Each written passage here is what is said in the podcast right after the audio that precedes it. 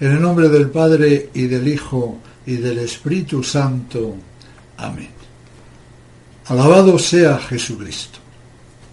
Comenzamos hoy el capítulo número 6 de la esencial conferencia. Sobre Juan Pablo I, nacido en 1912 en Italia, cuyo nombre de pila era Albino Luciani, y que debido a su trágica muerte estuvo a la cabeza de la falsa iglesia solamente 33 días, voy a decir muy poco. Fue consagrado obispo personalmente por Juan XXIII en 1958 y nombrado cardenal por Pablo VI en 1973.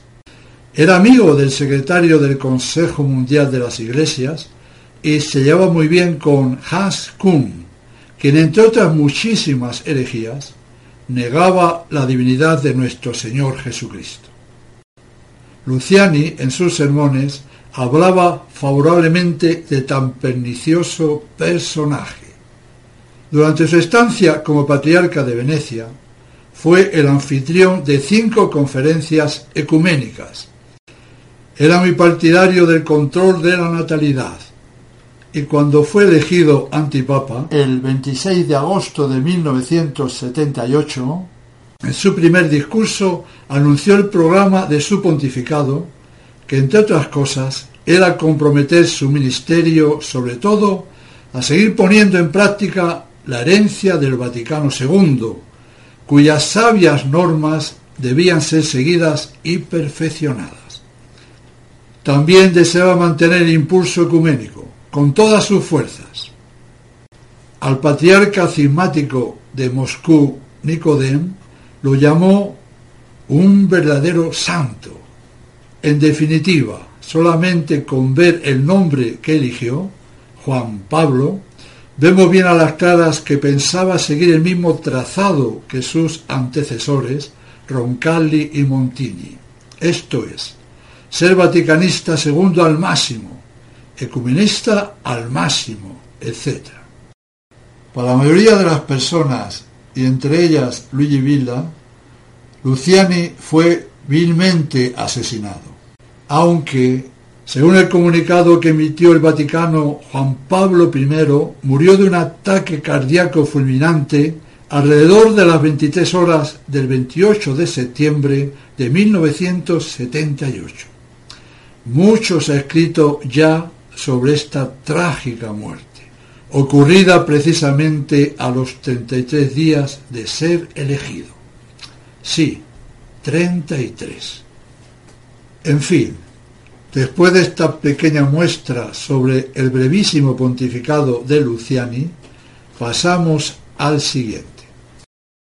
Karol Wojtyla nace en 1920 en Wadowice, Polonia. Desde los 14 años de edad se había dedicado a ser actor, como luego veremos. Ingresó en el seminario clandestino el año 1943, haciendo los estudios durante la Segunda Gran Guerra, por lo que tuvo una formación bastante deficiente. Recibió la ordenación sacerdotal en 1946. Rápidamente el joven sacerdote va a ser muy conocido, porque es una persona muy activa, muy simpática, pero de una vida completamente aseglarada. Y hace pensar mucho que el régimen comunista de Polonia le favoreciera hasta darle entradas para los primeros conciertos de rock que se celebraban, cosa muy pecaminosa para todos, pero aún más para un sacerdote. Otro tema también muy significativo es que le encantaba el teatro se inició en una escuela de actuación teatral con un director muy conocido que combinaba el teatro con el baile. Este teatro rapsódico estaba inspirado en el movimiento teosófico fundado por Madame Blavatsky, que negaba la existencia de un Dios personal, creador de todo, afirmando que Dios es idéntico, consustancial al mundo, y de esta manera la materia y el espíritu son una misma cosa. El movimiento fundado por Blavatsky sería la rama mística de la masonería, que es ocultista y luciferina, y que es seguida por una buena parte de las logias masónicas superiores. Lo que propone este movimiento teosófico es el culto de Lucifer, en contra del Dios verdadero, al que desprecian y persiguen porque expulsó del cielo al demonio.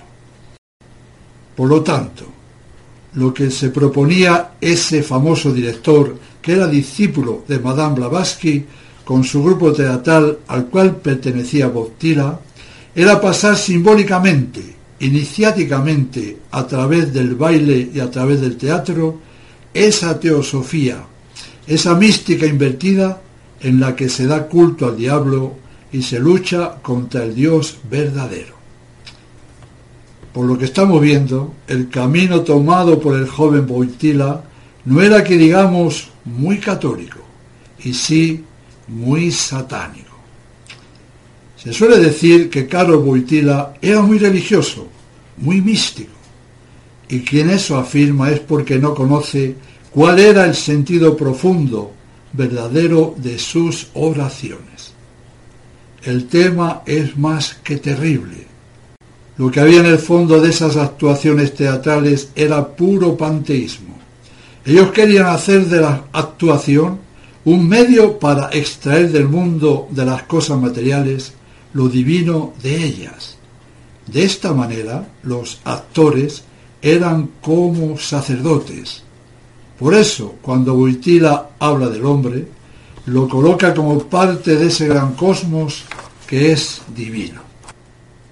Pablo VI le nombró arzobispo de Cracovia en 1964 y en 1967 lo creó cardenal. Debemos saber que para asegurarse un, entre comillas, digno sucesor, Montini privó en 1975 a los cardenales octogenarios asistir a los cónclaves. Medida arbitraria e injustificable, nula de pleno derecho. Se buscaba simplemente dejar fuera de combate a los cardenales más mayores, pues muchos de ellos eran conservadores y de esta manera se los quitaba de encima. Y no contento con eso, Pablo VI se dedicó a crear cardenales para asegurar la futura elección de Boitila. De los 115 cardenales que asistieron a la elección de Juan Pablo II, Montini había creado 100. Podríamos decir, más claro el agua. Y así, de esta manera, el 16 de octubre de 1978 fue elevado al solio pontificio el cardenal Karol Wojtyla, arzobispo de Cracovia. A la salida del cónclave que le eligió, el Gran Oriente de Bélgica difundió en un boletín suyo de Bruselas lo siguiente. Este es nuestro tercer Papa. Juan XXIII, Pablo VI y Juan Pablo II. Sabemos que la alta jerarquía de la Iglesia a partir del concilio está ocupada por masones. La Iglesia está totalmente en manos de la masonería. Esto ya había sido anunciado muchas veces, como ya vimos en anteriores charlas. Añado una más. En el 17 Congreso Sionista en 1897 dijeron, nosotros penetraremos hasta el corazón mismo del Palacio Vaticano, de donde nada del mundo nos podrá sacar, hasta que nosotros hayamos destruido el poder del Papa. El nuevo pontífice elige también el nombre de Juan Pablo, y con esto nos está diciendo el camino que va a seguir. Era admirador a rabiar de los peores peritos del concilio, los modernistas condenados por la Iglesia, Henry de Lubac, Yves Congar, Karl Rahner, Hans Kunz, etc. En 1980, durante su viaje pastoral a Francia, Juan Pablo II, cuando vio entre los presentes a Henry de Lubac, interrumpió el discurso oficial y dijo Inclino la cabeza ante el padre Henry de Lubac. inclinar la cabeza ante un hereje de tal categoría es inclinar la cabeza ante el diablo mismo, ni más ni menos. Boitila consideraba a Pablo VI como verdadero padre suyo en el espíritu, llegando a decir lo siguiente. Varias veces durante el primer año de mi pontificado tuve la ocasión de recordar cuánto le debe la Iglesia a las enseñanzas y a las obras de Pablo VI. En mi primera encíclica, Redentor Hominis, lo reconocí como verdadero Padre mío. La verdad hará siempre justicia a este gran Papa, que durante 15 años inundó de verdad y sabiduría el mundo entero. Frase muy verdadera es que Montini inundó el mundo entero, pero no de sabiduría, sino de depravación. Y fue tal la inundación que el mundo quedó anegado y cenagoso en lo más profundo de la charca. Una de las herejías capitales que Juan Pablo II enseñó de continuo es que todos los hombres se salvan, lo quieran o no, lo sepan o no, sean criminales o sean santos. Sostiene este gran heresiarca Boitila, siguiendo las ponzoñosas herejías del anticoncilio, que en la encarnación el Hijo de Dios se ha unido con cada hombre en una unión inquebrantable, lo que hace imposible que nadie se pueda condenar, ya que dicha unión dura para siempre. En 1979, con la encíclica Redentor Hominis, afirmó, se trata de cada hombre, porque cada uno ha sido comprendido en el misterio de la redención y con cada uno se ha unido Cristo para siempre, por medio de este misterio. Y en Redentoris Missio, en 1990, escribía, En el hecho de la redención está la salvación de todos, porque cada uno ha sido comprendido en el misterio de la redención y con cada uno Cristo se ha unido para siempre por medio de este misterio. Y el año 1991, con Centesimus Annus, dijo, no se trata del hombre en abstracto, sino del hombre real, concreto e histórico. Se trata de cada hombre, porque a cada uno llega el misterio de la redención y con cada uno se ha unido Cristo para siempre a través de este misterio. En el libro Signo de Contradicción, Boitila dijo, Todos los hombres, desde el principio del mundo hasta su final, han sido redimidos y justificados por Cristo y por su cruz. Hay un vínculo con Dios vivo, vínculo indisoluble, que se ha realizado con toda persona y con todo el género humano a través de su muerte liberadora y su resurrección. Gravísima herejía promueve Juan Pablo II del Magisterio contradiciendo a la Sagrada Escritura, a la tradición y al magisterio dogmático de la Iglesia. Para Boitila no hace falta ni el bautismo, ni la fe, ni la conversión, ni la huida del pecado. Lo quieras o no, por el hecho de ser hombre, estás salvado, pues Cristo se ha unido con cada persona para siempre. Se cargó el pecado original y así todo hombre viene al mundo en estado sobrenatural, es decir, en gracia. No hace falta a estas alturas refutar lo dicho por este siniestro personaje, solamente recordar que fuera de la Iglesia no hay salvación, y el que muere en pecado mortal, aunque esté bautizado, se condena. Y para acabar el tema, en una homilía el 27 de abril de 1980 dijo, comillas, Jesús nos hace en sí mismo hijo de su Padre Eterno él obtiene de una vez por todas la salvación del hombre, de cada hombre y de todos. Cierro comillas. Ilustro el tema con lo que el Papa Paulo III en el concilio de Trento dogmáticamente afirmó. Comillas. Mas, aun cuando Él murió por todos, no todos, sin embargo, reciben el beneficio de su muerte, sino sólo aquellos a quienes se comunica el mérito de su pasión. Cierro comillas.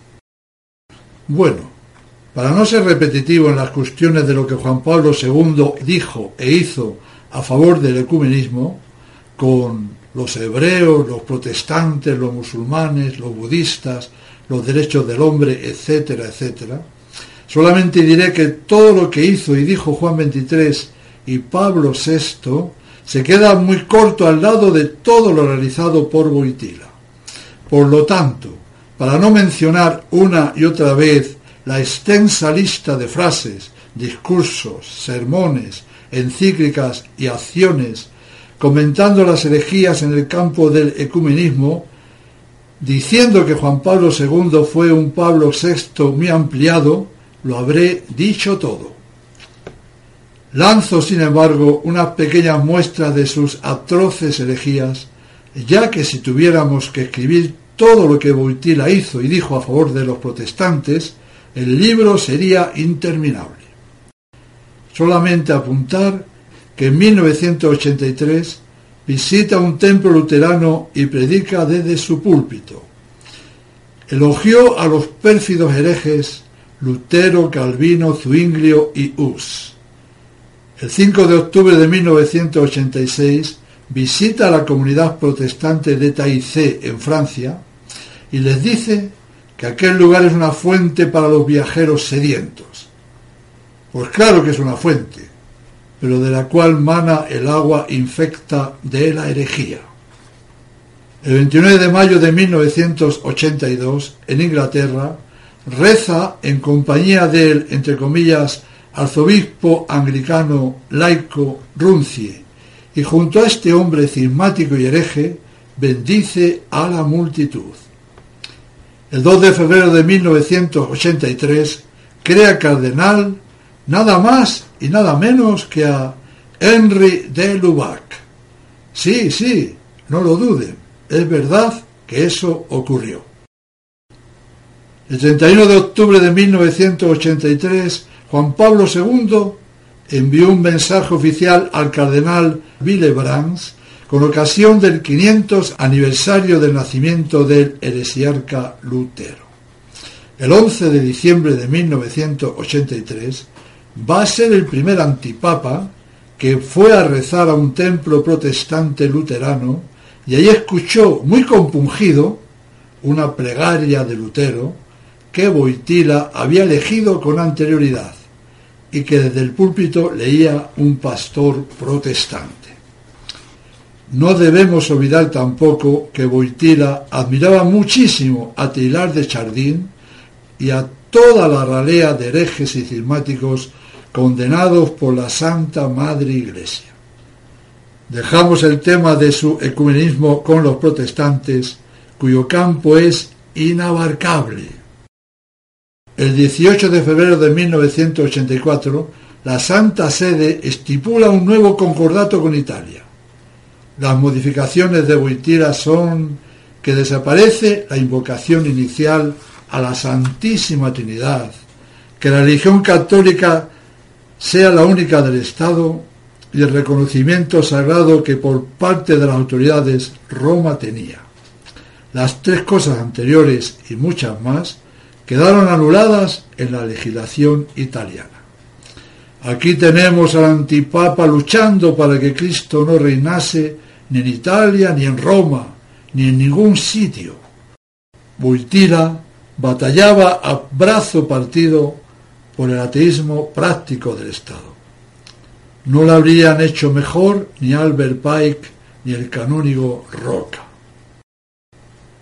También el asunto del ecumenismo con los cismáticos ortodoxos, entre comillas, daría para mucho, por lo que solamente comentaré que el 6 de junio de 1981, cuando estaba ingresado en la clínica Gemelli a causa del atentado del 13 de mayo, invitó al metropolita Damasquinos, hereje y cismático pertinaz, a que hablase en su lugar desde la cátedra papal en San Pedro en el Vaticano.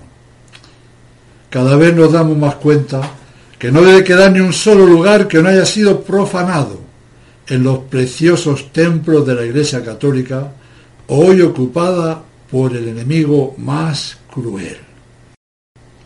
En cuanto a su ecumenismo con el pueblo de la antigua alianza, que también fue muy, pero que muy amplio, comentaré lo siguiente.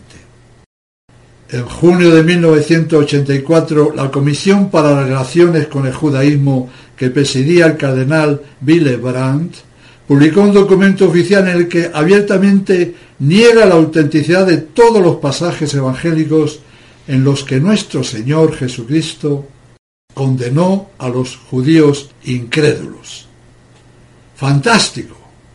Lo que en los santos evangelios diga lo contrario que el Vaticano II pues lo borramos y en paz.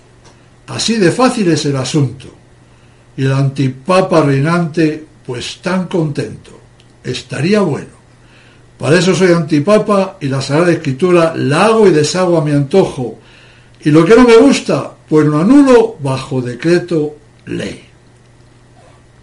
Juan Pablo II se llevaba de maravilla con los miembros de la religión judía, entrando en sus sinagogas que es otro acto de apostasía, diciendo reiteradas veces que la antigua alianza aún permanecía en pie y que nunca fue revocada, rezando ante el muro de las lamentaciones, etc. A favor de la religión musulmana, Buitila tuvo cantidad de escritos, palabras y gestos. Les alentaba, les agradecía a los que desarrollaban la cultura islámica. Le pedía a San Juan Bautista que protegiera al Islam.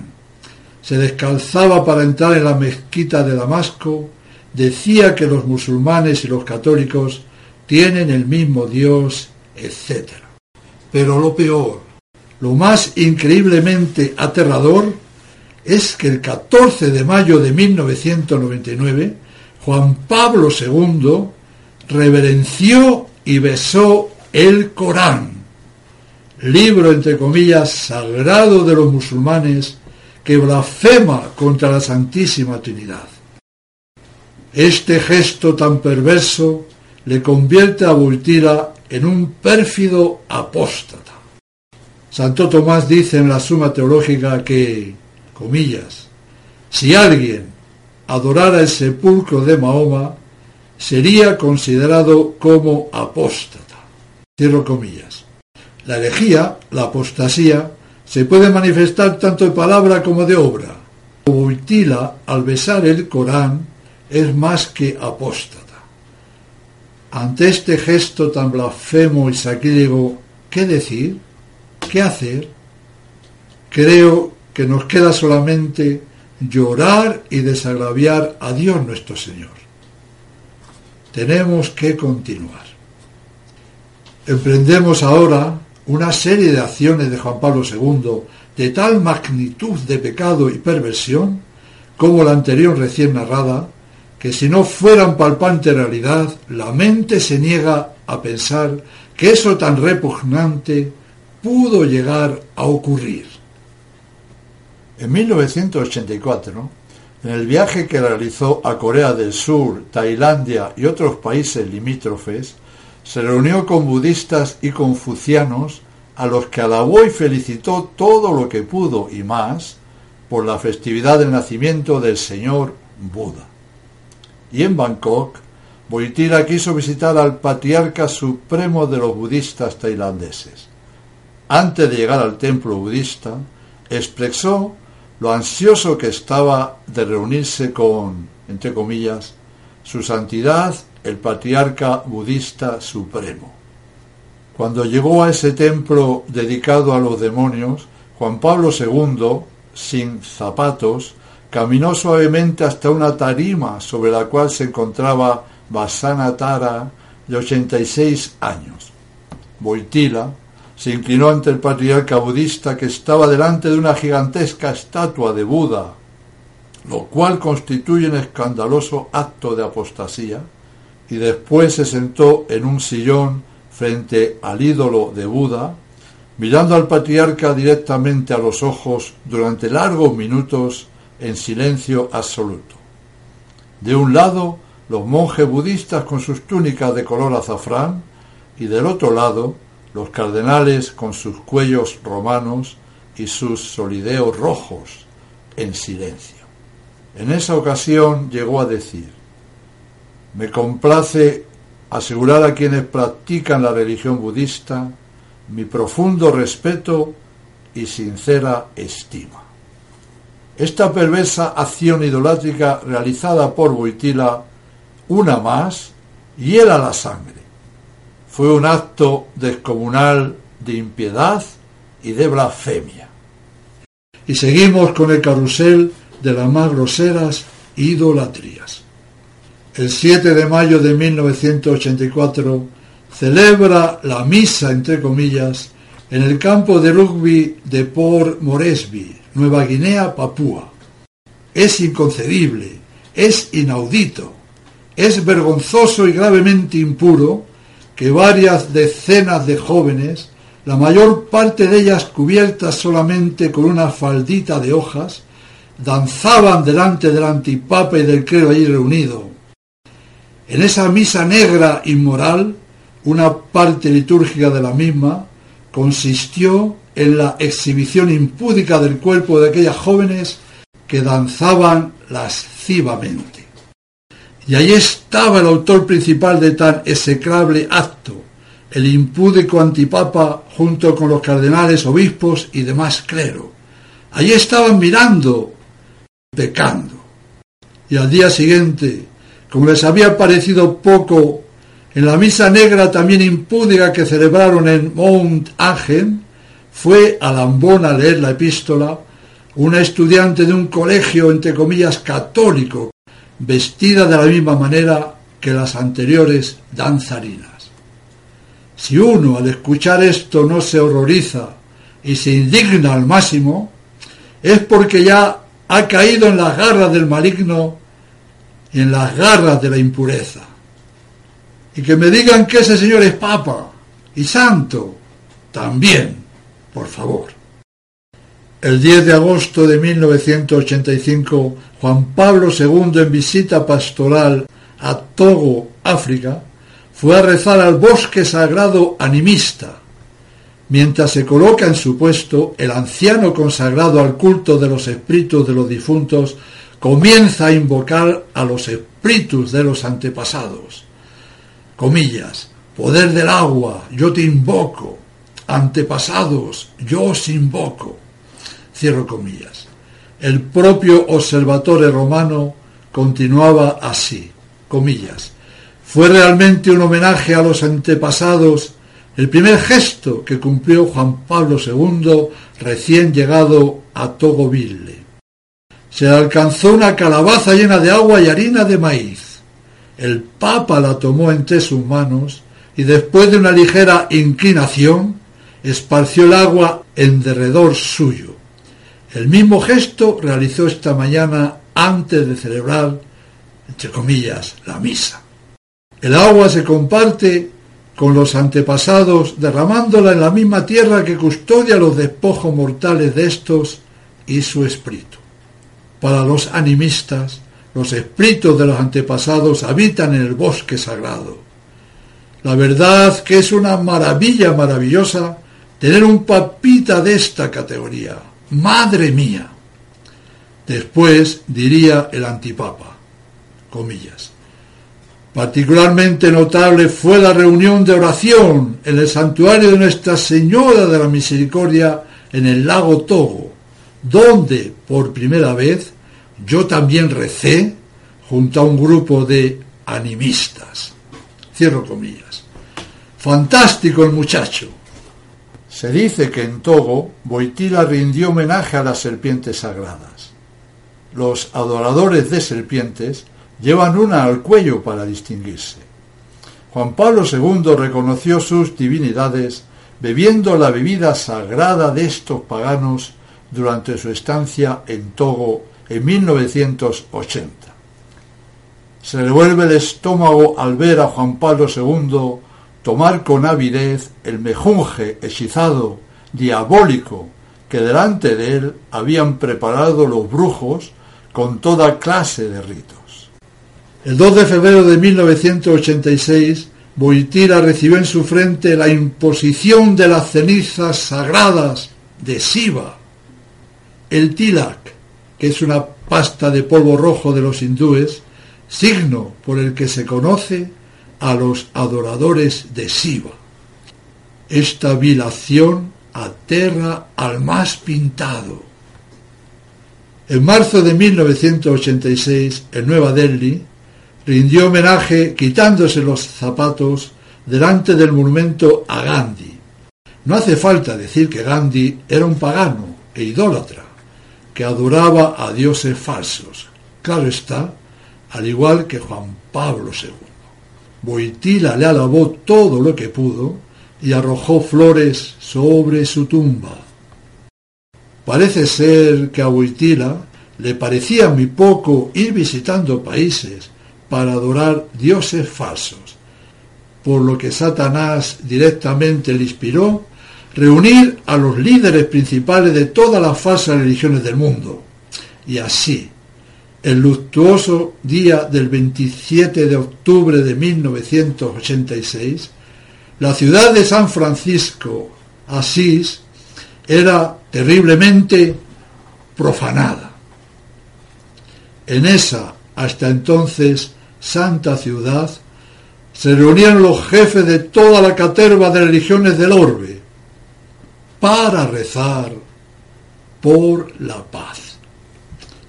Allí, junto con más de 100 jefes religiosos, cismáticos, herejes, paganos, idólatras, Juan Pablo II, un cismático hereje idólatra más, rindió culto al demonio, adoró a Satanás. Escuchemos bien algunas cosas de las ocurridas durante la horrible blasfemia de la reunión de Asís. Escuchemos bien y horroricémonos viendo la multiplicidad de profanaciones que ocurrieron en aquella jornada en los lugares sagrados de Asís. Fue espeluznante. Comienzo. Después de haber visto en la iglesia de San Pedro en Asís a los bonzos adorar al Dalai Lama, reencarnación del Buda, según ellos, claro está. Después de haber visto en la misma iglesia al ídolo del Buda colocado sobre el sagrario como si fuera su trono. Después de haber oído a los hindúes invocar a la Trimurti, una trinidad de dioses, Brahma, Vishnu y Shiva, mientras se sentaban en torno al altar de la iglesia de Santa María la Mayor, después de haber leído que algunas iglesias católicas y la misma Basílica de San Francisco se habían salvado de la profanación gracias a que moros y judíos se negaron a celebrar sus ritos en los lugares sagrados de una religión diferente. Después de haber visto en Santa María de los Ángeles al, entre comillas, vicario de Cristo, sentado ante la porciúncula entre los jefes de las demás religiones. Después de haber leído que el Dalai Lama estuvo sentado a la izquierda del Papa, entre comillas, porque el ceremonial le había asignado un puesto de honor entre los invitados, al ser él no un mero representante de una religión, sino el mismo Buda reencarnado, es decir, un ídolo viviente, si no fuera por lo trágico y aberrante que es, no dejaría de ser gracioso el tema. Un ídolo viviente. Después de haber visto y oído a sacerdotes católicos servir de trujimanes con el mayor celo a los, entre comillas, oficiantes budistas, hindúes, moros y brujos africanos y amerindios después de haber escuchado al salesiano Giovanni Sileida explicar muy seriamente a los presentes que los budistas habían suspendido su cantinela porque habían alcanzado el nirvana. Después de haber visto a algunos frailes franciscanos adelantarse, los primeros de todos, para recibir con cara compungida, de parte de los brujos pieles rojas, la bendición de Manitú. Después de haber visto a los católicos entrar en los diferentes, entre comillas, lugares de oración, como si fuesen a misa, para recibir devotamente la bendición de Alá, Buda, Vishnu etc.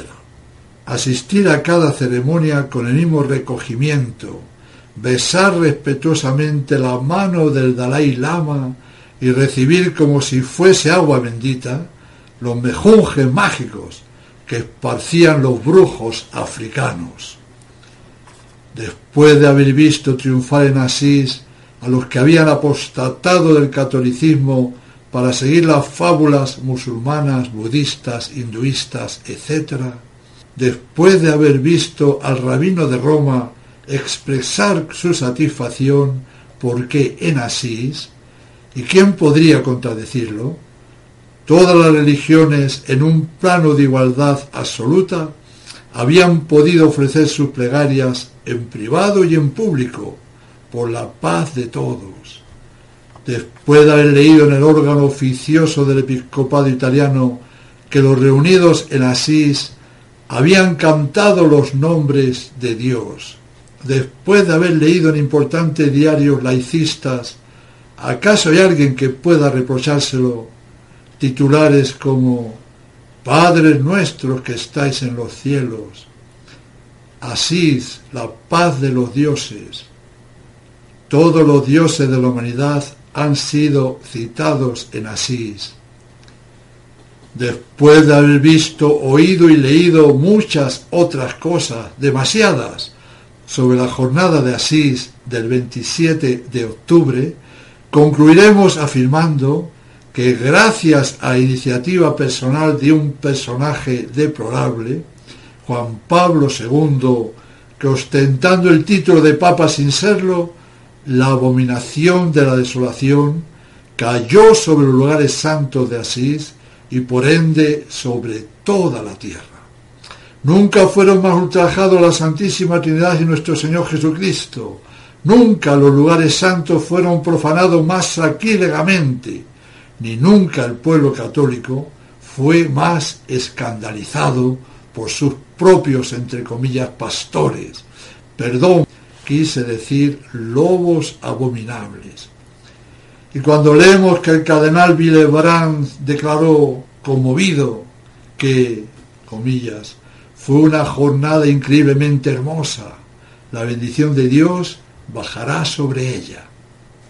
Cierro comillas. ¿Qué nos quedará por decir? Sí, diremos que de lo ocurrido en Asís se desprende una amarga conclusión y esta es que las supersticiones e idolatrías que allí practicaron los representantes de las falsas religiones fue una nonada en comparación con la traición que hicieron a Dios en Asís sus propios, entre comillas, ministros, con su jefe a la cabeza.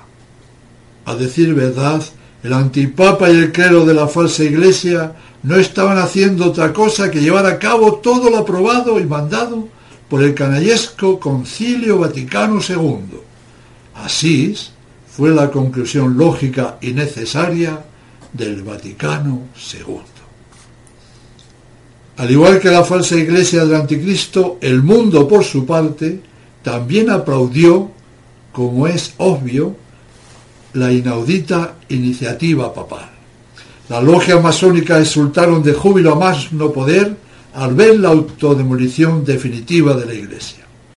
La civiltad católica del 6 de octubre de 1986, por ejemplo, refería en la página 45 el siguiente comunicado.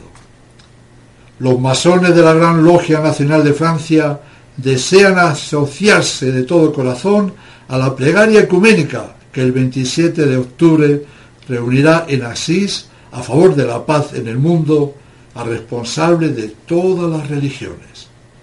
Y el Gran Oriente de Italia se regocijaba comunicando lo siguiente. La sabiduría masónica estableció que nadie puede ser iniciado si no cree en el gran arquitecto del universo, pero que nadie puede ser excluido de nuestra familia a causa del Dios en el que cree y del modo en que lo honra. A este interconfesionalismo nuestro se debe la excomunión que fulminó contra nosotros Clemente XII en 1738. Pero la Iglesia se equivocaba. Ciertamente, si es verdad que el 27 de octubre de 1986 el pontífice actual congregó en Asís a hombres de todas las confesiones religiosas para rezar juntos por la paz. El Gran Oriente de Italia tiene razón al decir que una de las dos iglesias se equivocó. O se equivocó Clemente XII o se estaba equivocando Juan Pablo II. Aquí no puede entrar la falacia de la hermenéutica de la continuidad. Son dos iglesias totalmente diferentes. Si usted admite que lo que hizo Juan Pablo II es correcto, usted está pecando gravemente, pues al mismo tiempo está afirmando que Clemente XII y todo el magisterio de la Iglesia dieron normas falsas. Y sostener esto es herejía, pues la Iglesia no se puede equivocar cuando expone desde la cátedra una doctrina para todos los católicos sobre fe o costumbres. Así que la cuestión es importante. Deben elegir papa, deben elegir iglesia a la que servir. Ambas son incompatibles como acabamos de oír del Gran Oriente de Italia. Que a usted le cae simpática la iglesia que admiran y alaban los masones, la iglesia de la gran idolatría de Asís, la iglesia del Vaticano II, pues adelante. No está usted en su derecho de elegir el mal y el pecado, pero si Dios le sigue dando vida, pues adelante. Pero sepa que el día de juicio le van a juzgar de los cargos de hereje, cismático e idólatra. No está nada más la terna, ¿verdad? Ah, se me olvidaba. En aquel juicio, el juez es insobornable, no lo olvide, y dará cada uno según sus obras. Debo añadir que aquel justo juez ama tanto la verdad, ya que él mismo es la verdad, que les puedo asegurar que los gravísimos delitos de herejía, cisma e idolatría no los puede tolerar y los castiga con toda su poderosa fuerza. Avisados estamos. No quiero dejar de señalar el terremoto que sacudió Asís después de aquel día aciago.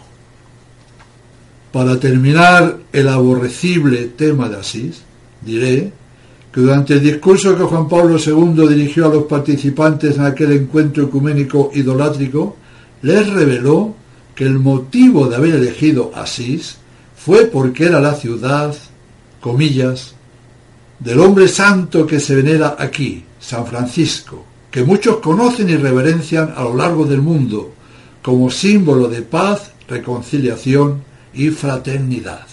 Cierro comillas.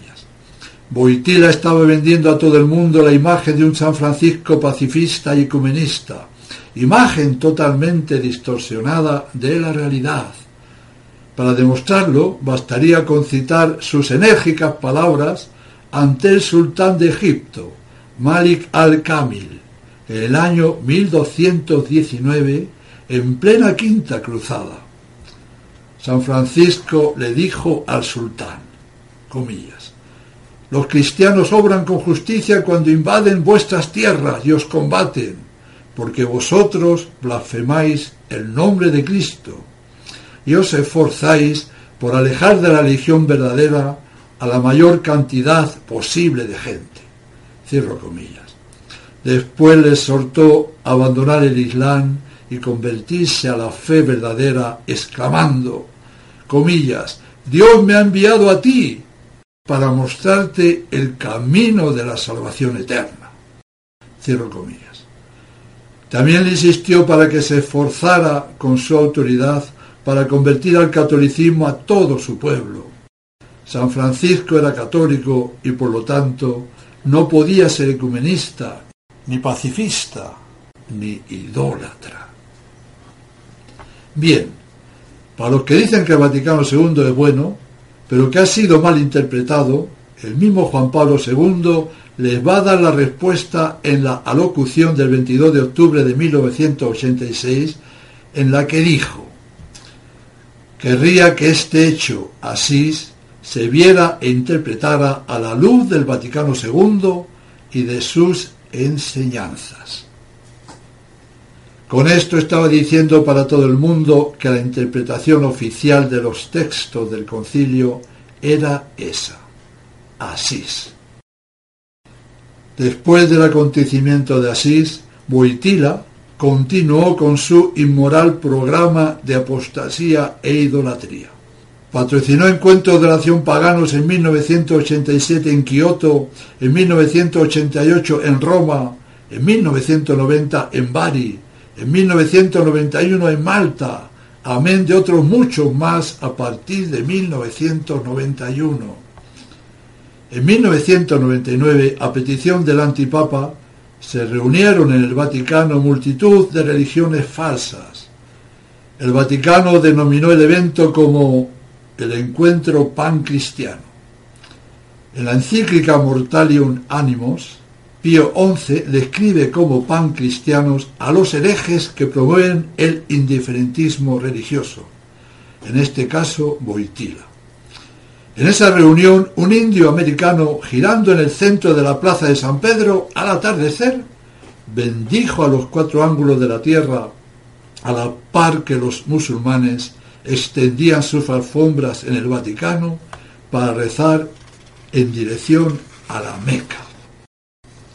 Asimismo, el año 2002, en la Ciudad de México, en la, entre comillas, misa papal, a la que asistían cantidad de obispos y cardenales, introdujeron los ritos y costumbres de la cultura azteca, que es demoníaca.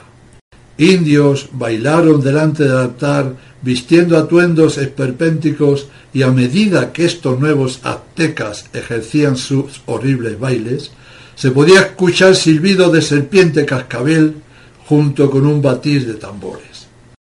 El propio Juan Pablo II recibió una, entre comillas, purificación pagana que realizó una mujer. A los aztecas les encantaba ofrecer a los dioses víctimas humanas y como aún le parecía muy poco la ofensa hecha al Creador con lo de Asís y con todas las porquerías y blasfemias maquiavélicas que durante su largo pontificado había realizado, pues el 24 de enero de 2002 repitió de nuevo en Asís lo de Asís de 1986. Pero esta vez fue mucho peor que la vez anterior. En esta segunda reunión idolátrica, se permitió a los jefes de las distintas religiones que subieran al púlpito para que pronunciaran un sermón sobre la paz mundial. Y así, en presencia del heresiarca idólatra Juan Pablo II, un sumo sacerdote vudú subió al púlpito superior de la Basílica de San Francisco a predicar lo que había que hacer para conseguir la paz. Los mal llamados sacerdotes vudús son simplemente brujos. La mujer hindú dijo a la muchedumbre que todos eran Dios.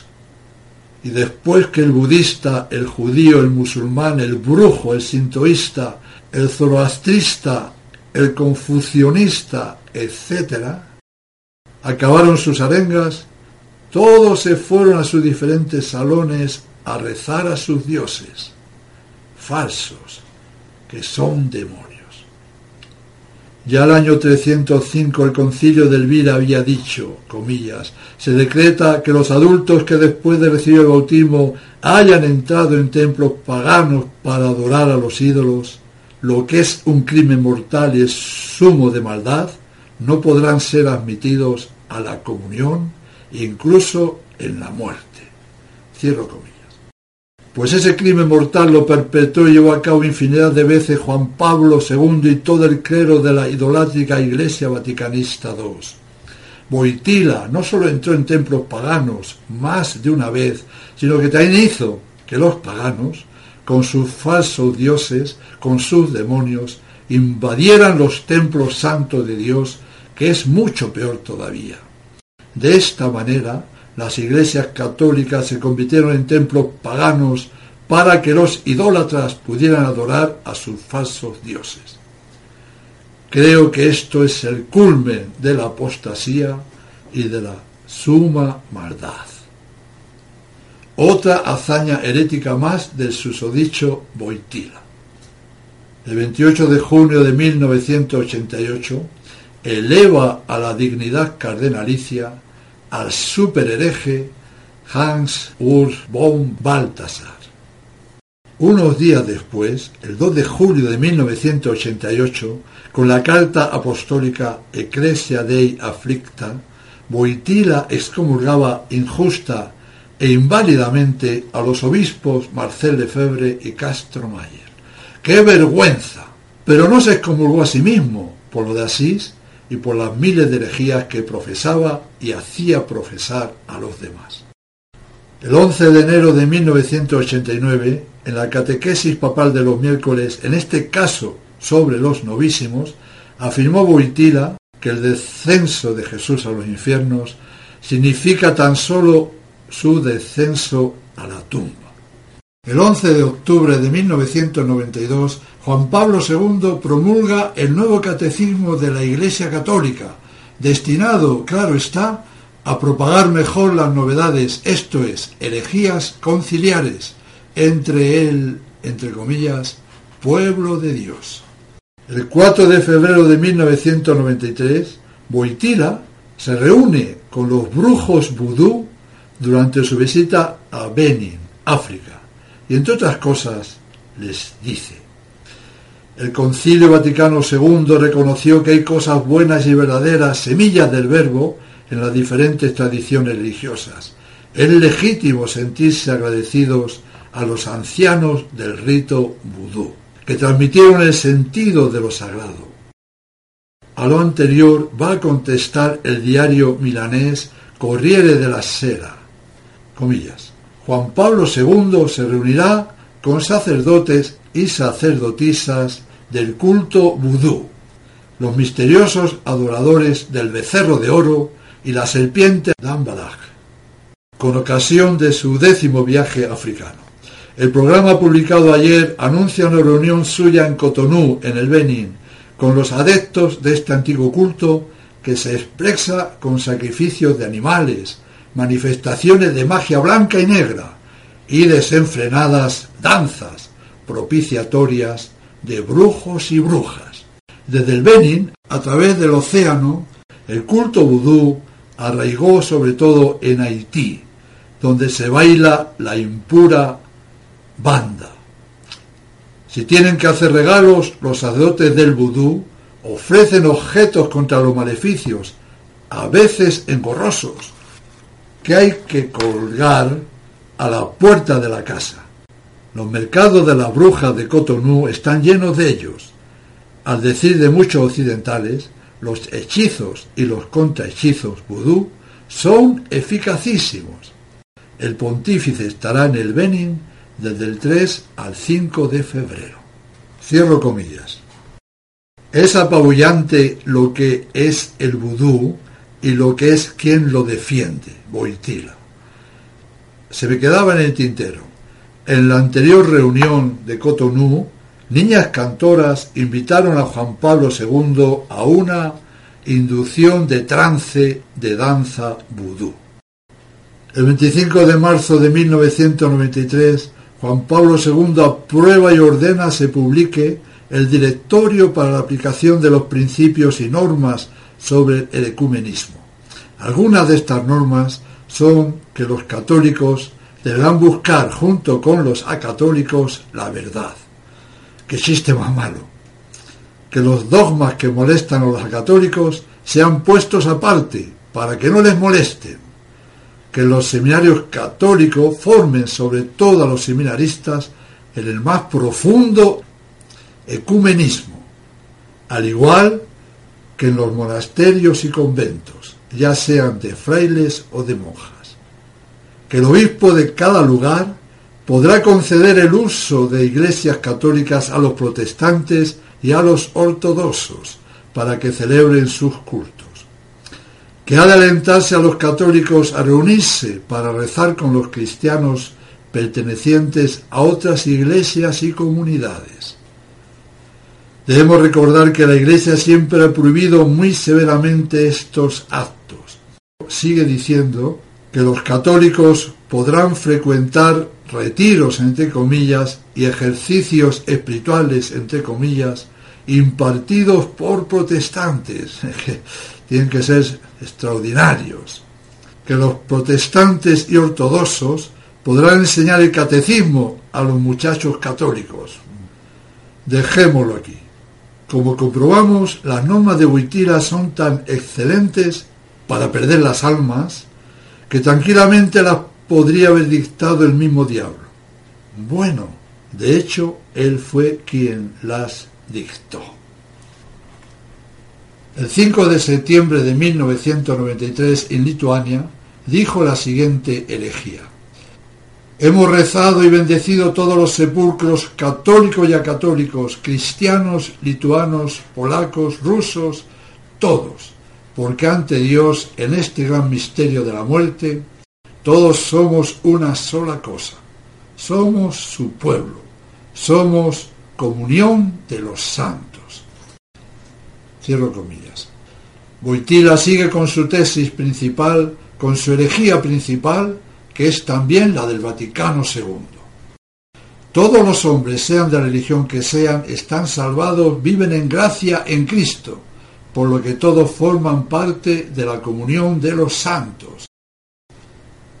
Es bueno recordar, para refrescar la fe, lo que referente a lo anterior dice el Catecismo del Concilio de Trento. Comillas. De donde resulta que únicamente están fuera de la Iglesia tres clases de hombres en primer lugar, los infieles. En segundo lugar, los herejes y cismáticos. Y por último, los excomulgados. Primero los gentiles porque nunca estuvieron en la iglesia. En cuanto a los herejes y cismáticos porque se separaron de la iglesia, pues pertenecen estos al gremio de la iglesia, lo mismo que los desertores a un ejército del que renegaron. También por último los excomulgados, porque estando excluidos de la Iglesia por sentencia de la misma, no pertenecen a su comunión hasta que se corrija. Cierro comillas. Luego, estas tres clases de personas no pertenecen a la Iglesia. No pueden estar en gracia. En junio de 1993 la Comisión Mixta para el Diálogo entre la Iglesia Católica y la Ortodoxa, entre comillas, emitió una declaración oficial en la que reprochaban a la Iglesia uniata el haberse separado del Sigma y haber regresado a la Iglesia Católica. En ese fatídico documento se llegaba a decir que el proselitismo de los uniatas se derivaba de una visión teológica errónea que consideraba a la Iglesia Católica como la única depositaria de la salvación. Por lo tanto, prohibía hacer apostolado a los católicos uniatas y les echaba en cara el haberse separado de sus iglesias madres de Oriente para irse a la Iglesia Católica. La verdad que lo propuesto no puede ser más aberrante. Es un documento lleno de maldad y alevosía contra la verdad los buenos católicos uniatas, después de haber resistido durante siglos toda clase de presiones y persecuciones, se vuelven ahora un estorbo para el diálogo ecuménico, por lo que la jerarquía de la falsa Iglesia conciliar los invita a desaparecer de la circulación. Es más que increíble. El 13 de marzo de 1994 la Congregación para el Culto Divino se mostró conforme por primera vez en la historia a la admisión de las mujeres al servicio del altar, junto con el sacerdote en las funciones litúrgicas. El 26 de noviembre de 1994, Juan Pablo II entrega el capelo cardenalicio al nonagenario gran hereje Ives Congar queriendo decir una vez más con este gesto que lo anteriormente condenado por la Iglesia había pasado a ser lo más querido para la nueva Iglesia del Anticristo, es decir, la Iglesia nacida en el Vaticano II. En diciembre de 1996, el Gran Oriente de Italia le otorga a Uitila el premio Galileo Galilei, por haber contribuido a difundir en el mundo los ideales de fraternidad y comprensión humana, los cuales son los mismos que defiende la masonería. El 27 de septiembre de 1977, durante el Congreso Eucarístico Nacional de Bolonia, Juan Pablo II asistió en Mundo Visión a la clausura del mismo, y la clausura era un concierto rockero, detestable. El 9 de septiembre de 1998, Boitila dijo, comillas, de esa apertura primordial del hombre respecto a Dios nacen las diversas religiones. No es raro que en su origen hallemos fundadores que realizaron, con la ayuda del Espíritu de Dios, una experiencia religiosa más profunda. Transmitida a los demás, tal experiencia tomó forma en las doctrinas, en los ritos y en los preceptos de las diversas religiones. Cierro comillas. Lo anterior sobrepasa también por mucho la blasfemia. En resumidas cuentas, con esas palabras está beatificando y canonizando a Confucio, Lao Tse, Buda, Zoroastro, Mani, Mahoma y. El 11 de marzo del año 2000 recibe en la peregrinación oficial del Año Santo a los participantes del Rotary Club Internacional y Boitila les llama, comillas, carísimos hermanos y hermanas. Cierro comillas. Sabemos que el Rotary fue fundado a principios del siglo XX en Estados Unidos por el abogado masón Paul Harris. Esta organización es un vivero para captar nuevos miembros a las logias masónicas. Como toda la masonería, el Rotary Club profesa el laicismo absoluto, la indiferencia religiosa y pretende moralizar a la sociedad prescindiendo por completo de la Iglesia. Hay que decir que esto era antes, pues a partir del Vaticano II es la misma falsa iglesia la que le ayuda en ese cometido. Y el 12 de marzo del año 2000, Juan Pablo II pide públicamente perdón en la Basílica Vaticana y en Mundo Visión por las presuntas, entre comillas, culpas de los católicos a lo largo de los siglos.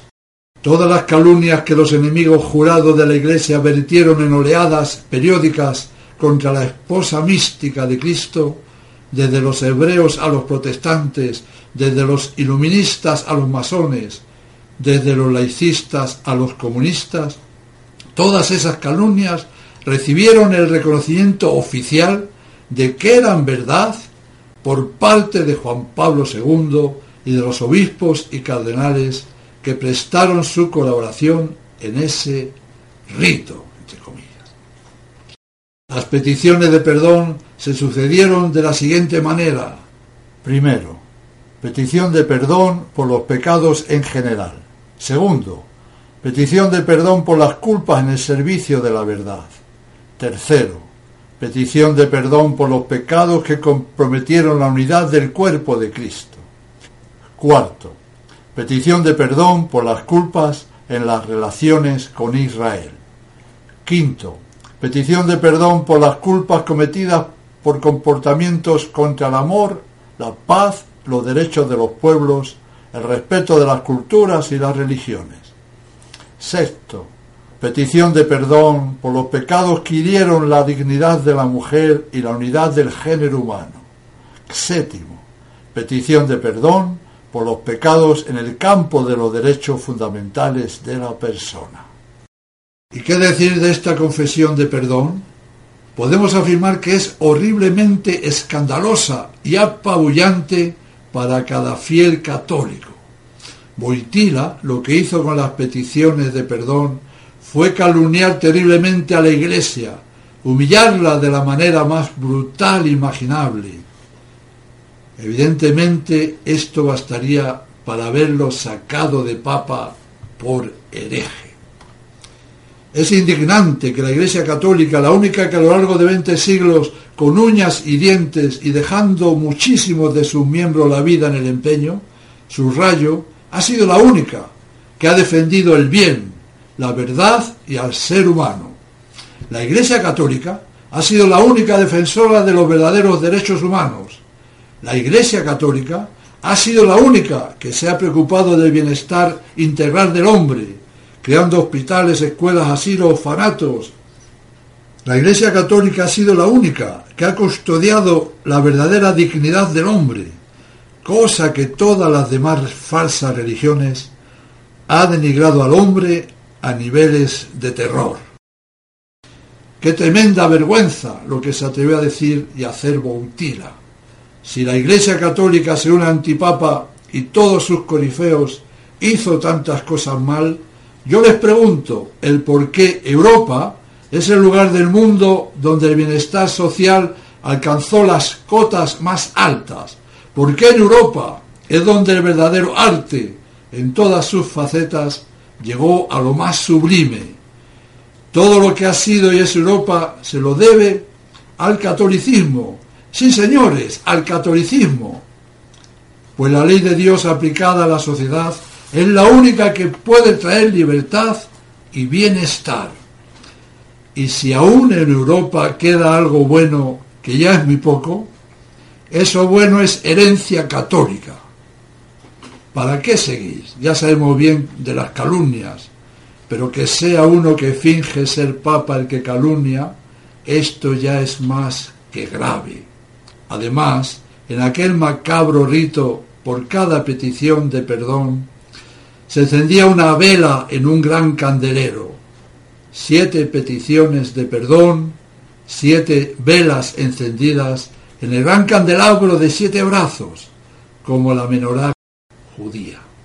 Juan Pablo II pidió perdón por las cruzadas, pidió perdón a la China Roja, pidió perdón al régimen satánico comunista por los daños supuestos hechos por los católicos. Pobres católicos, pocos daños podían hacer cuando no dejaron ni uno. ¡Qué cinismo! Y los millones de asesinados católicos que esos no cuentan, pues son católicos. También se le ocurrió elogiar la justicia social de la China comunista. No sigo con el tema, pues da náuseas. Boitila promovió la teoría de la evolución. ¿Cómo no? Juan Pablo II dijo que el cielo, el infierno y el purgatorio no son lugares reales. Él ya lo habrá comprobado in situ. Boitila cambió rosario, una tradición casi milenaria.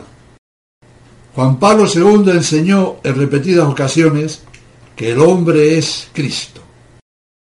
Boitila mandó construir una piscina en el Vaticano. Con esta acción se ve bien cómo afinaba en el campo de la moral.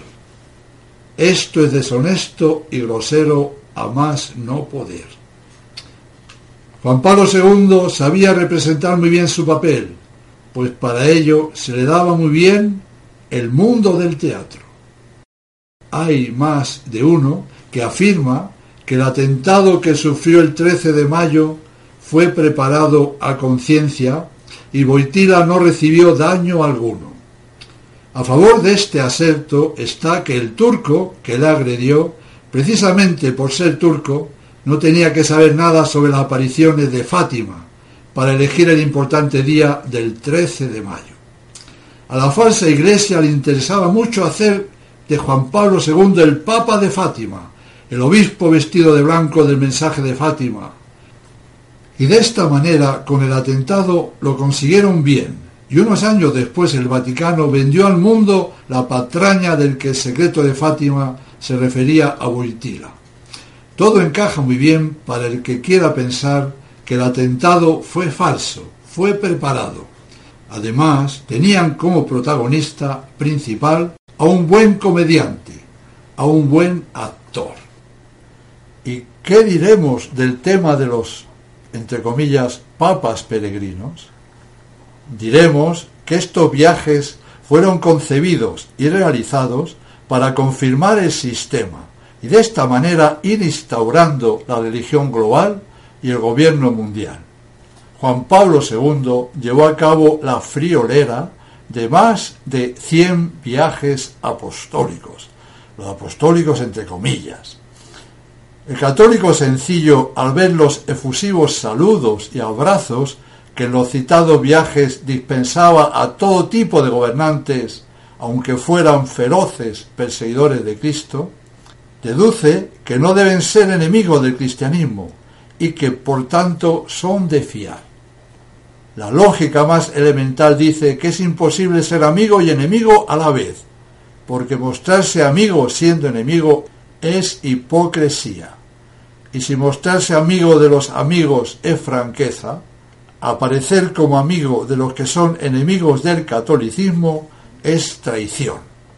Jamás el pueblo católico imaginó a San Pedro abrazando ni honrando con invitaciones especiales o visitas particulares a Nerón o Caifás. Y Nerón no ha muerto, solo cambia de ropaje y de forma de actuar a través de los siglos. Todos los verdaderos sucesores de Pedro han denunciado con energía a los personajes hostiles a la Iglesia. Pero a partir del antipapa Juan XXIII no solo es Nerón, sino el mismo Caifás, el homenajeado en la nueva Iglesia. Por ejemplo, la visita de Juan Pablo II a Cuba, que constituyó un acontecimiento mundialmente orquestado como todas las acciones de Boitila y sucesores, nos confirmó aún más la apertura de la nueva Iglesia al comunismo. En el abrazo Castro-Boitila está contenida la solemne afirmación ante el mundo de que es posible ser católico y marxista. En esta visita todo fue un intercambio de falsedades. Boitila no dijo ni una sola palabra del atropello inhumano que fue la revolución castrista, ni de los miles de presos políticos que en ese momento había en la isla prisión. Y lo que pérfidamente se dijo fue que Cuba se abra con todas sus magníficas posibilidades al mundo y que el mundo se abra a Cuba. Es increíble. Esto que dijo Boitila sería lo mismo que si en tiempo de Nerón en Roma, durante la terrible persecución de los cristianos, San Pedro hubiera ido a abrazar al perseguidor y asesino de cristianos diciéndole que sus magníficas posibilidades se extendieran a todo el imperio, ignorando por completo los horrores de las cárceles y los circos donde se derramaba a mansalva la sangre de los creyentes en Cristo. Esto era inimaginable, pero los antipapas vaticanistas lo hicieron realidad. Y así, Juan Pablo II fue a Cuba a alabar ante el mundo la gran matanza y persecución de católicos en Cuba y al mismo tiempo alabar las horrendas masacres de millones de honradas personas que el comunismo realizó en Rusia, y en lo que después sería la Unión Soviética. Y tanto de Cuba como de la Unión Soviética, a esta última sin nombrarla, habló de las magníficas posibilidades de abrirse al mundo con su ateísmo, perseguidor de la Iglesia. No olvidar tampoco la misa celebrada ante el inmenso cartel que reflejaba el rostro del nefando Che Guevara, que fue una propaganda más a gran escala por parte de Boitila del sistema comunista. Otra más. En el discurso de despedida que dirigió al primer ministro de Francia en Reims, después de su viaje a aquel país, Juan Pablo II, entre otras cosas, dijo que vuestra nación siga siendo acogedora, que siga compartiendo su cultura y que contribuya a hacer progresar incesantemente los ideales de libertad, igualdad y fraternidad que ha sabido presentar al mundo. Como vemos, Juan Pablo II defiende y alaba la infausta era del terror que fue la sanguinaria Revolución Francesa y sus maquiavélicas doctrinas que a partir de esa fecha inundarían el mundo. En el libro Su Santidad, escrito por Bernstein y Politi, menciona el efusivo encuentro en la sinagoga de Roma entre Juan Pablo II y el gran rabino Toaf, y narra además que Boitila fomentó la construcción en Roma de la mezquita más grande de la Europa occidental con cupo para dos mil personas. Y para devaluar el concepto de santidad, el personaje que estamos tratando llegó a canonizar, entre comillas, durante su, entre comillas, pontificado a cerca de dos mil personas. Otra hazaña increíble. Es importante saber que Boitira supera Orígenes. Cuando éste afirmaba que al final, con la apocatástasis, todos serían salvos, hasta los condenados. Juan Pablo II va más lejos, cuando dice, comillas, todo hombre que viene a este mundo desde el vientre de su madre está salvado y justificado, cierro comillas, y supera con esto a Lutero, pues al menos ese malvado heresiarca pedía la fe para salvarse, cosa que a los modernistas de la Iglesia conciliar ya no les hace falta ni la fe ni nada. La verdad es que es sumamente increíble lo que ha pasado a partir del concilio. Si a todo lo que llevamos dicho hasta ahora se junta lo que sigue, el cóctel es súper explosivo, terrible. Vamos a hablar del tristísimo y aberrante tema de la corrupción y abusos de niños, etc. Antes de Juan XXIII, cuando había un caso de estos, que eran muy raros, el derecho, tanto el civil como el canónico, preveían que se hiciera un acto público, un proceso público, con una investigación pública, y que de ser culpable el acusado se castigara muy severamente y se alejara para siempre del ministerio eclesial.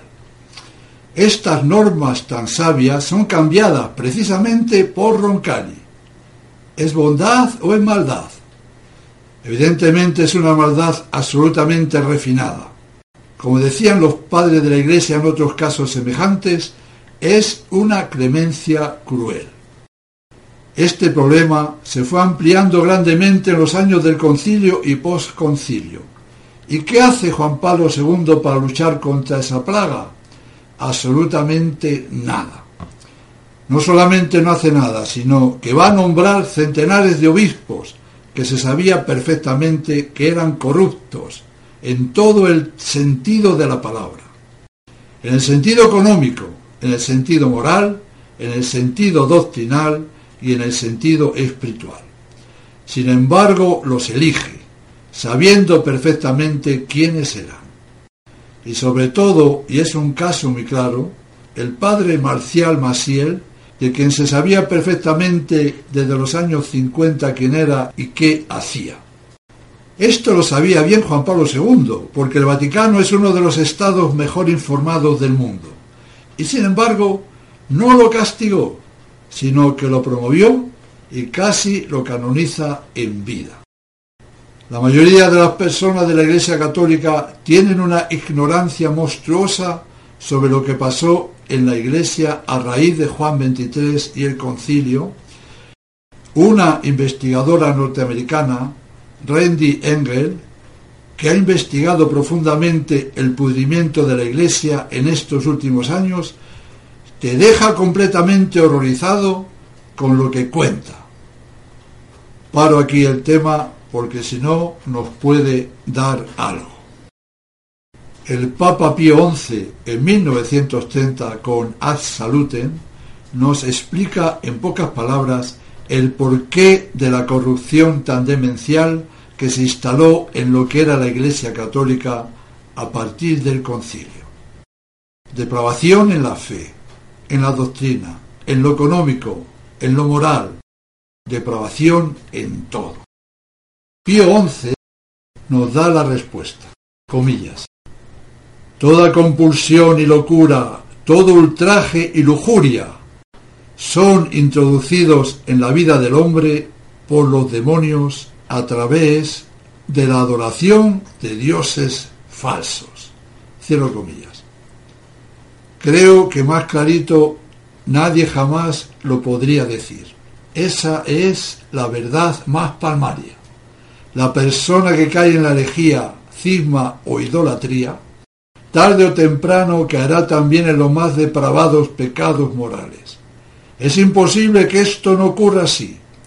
Por eso, todo lo que está ocurriendo en la falsa iglesia es consecuencia lógica de haber cambiado la doctrina de Jesucristo por la del príncipe del infierno.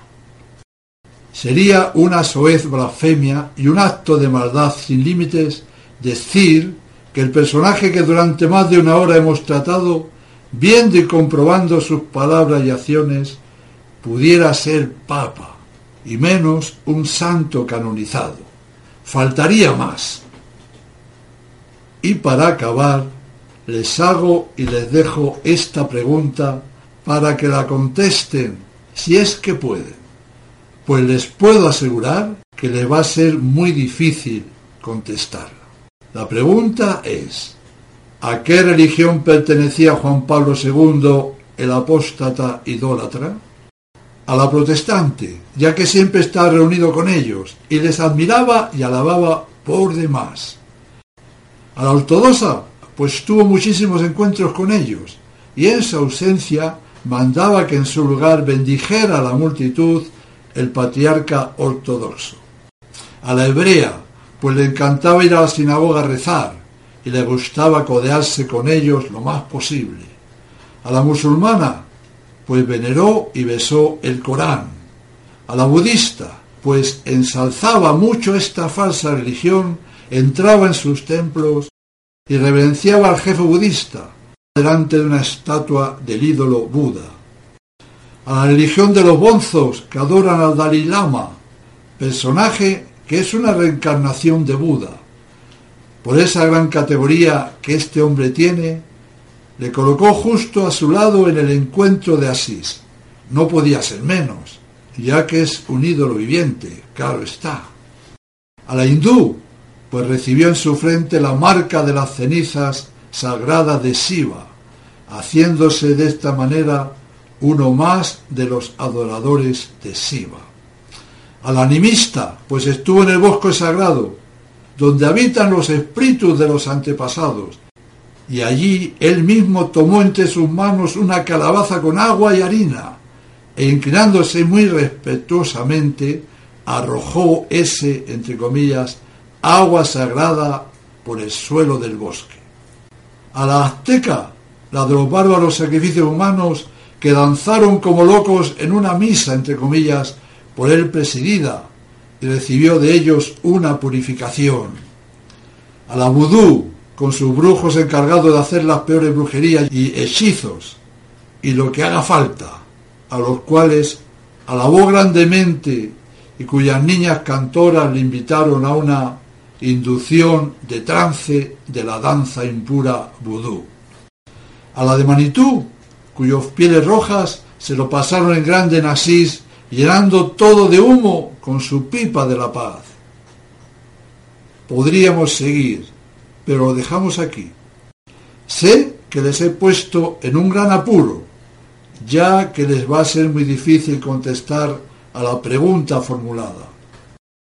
Les voy a echar una mano en el asunto.